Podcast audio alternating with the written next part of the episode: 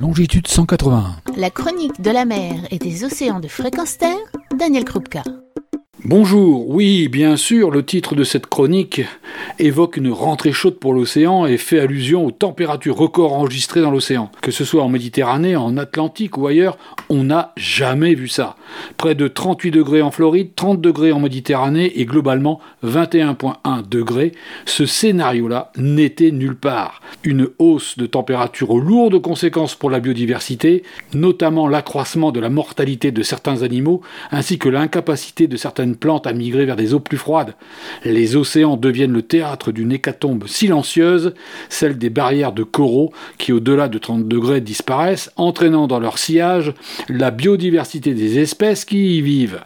Mais l'océan, 70% de la surface de la planète, en dehors de devenir une cocotte minute avec tous les impacts décrits à longueur d'articles sur les espèces, les courants, la météo, la pêche et j'en passe, dispose, après un premier semestre 2023, d'une rentrée très chaude sur bien d'autres plans. Tout d'abord, le rejet des eaux de Fukushima, eaux dont on nous dit qu'elles sont nickel, à grand renfort de messages, et de communiquer plus coûteux que les traitements réservés à l'eau de mer pour la décontaminer. Tellement que les suspicieux asiatiques se jettent sur le sel de table par peur de contamination future.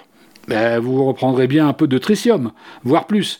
Inutile de dire qu'une fois encore, l'homme a joué avec le feu et désormais il se brûle. Et l'océan avec.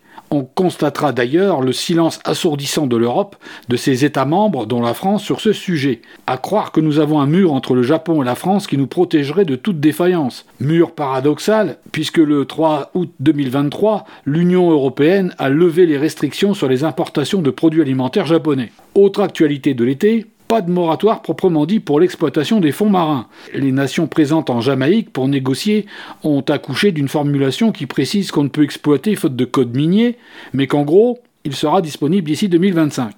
Un moratoire avec une grande porte ouverte, tellement ouverte qu'on soupçonne que des exploitations non plus en mode test, malgré les ravages enregistrés, démarreraient avant la fin de l'année, sous couvert juridique d'avocats examinant la situation. La tranquillité des abysses n'est pas un long fleuve tranquille. Ajoutons quand même un sujet de réjouissance, mettre fin à la pollution plastique à travers l'élaboration d'un traité international juridiquement contraignant d'ici à 2024. L'urgence est à la hauteur de la menace qu'elle représente pour les écosystèmes, la santé humaine ou le climat. Plus de 350 millions de tonnes de déchets de plastique sont générés chaque année à l'échelle de la planète. Mais attention, la négociation du contenu, démarrée en juin, placée sous l'égide de l'Organisation des Nations Unies, n'en est qu'à ses débuts. Trois autres réunions se tiendront fin 2023 et à deux reprises en 2024. Puis viendra le temps de la ratification, puis de l'application. Les notions d'urgence des politiques ne sont pas celles du désastre en cours. Mais soyons positifs, un pas en avant est fait. D'ailleurs, ne soyons pas découragés. Le prochain sommet des Nations Unies, c'est en 2025 pour l'océan. Ça se passera en France, à Nice, et son acronyme est UNOC 2025. Retenez-le, on en reparle plus précisément dans une prochaine chronique pour préciser s'il s'agit encore d'un énième sommet de plus ou le rendez-vous de la dernière chance avant qu'il ne soit trop tard. Et si on reprend l'actualité de l'océan, les faits cumulés et les prévisions vont dans le sens d'une catastrophe pour la biodiversité, mais aussi pour nous humains. Quelques exemples. L'article se dégèle à une vitesse record, pire que celle du pire scénario envisagé jusqu'à présent.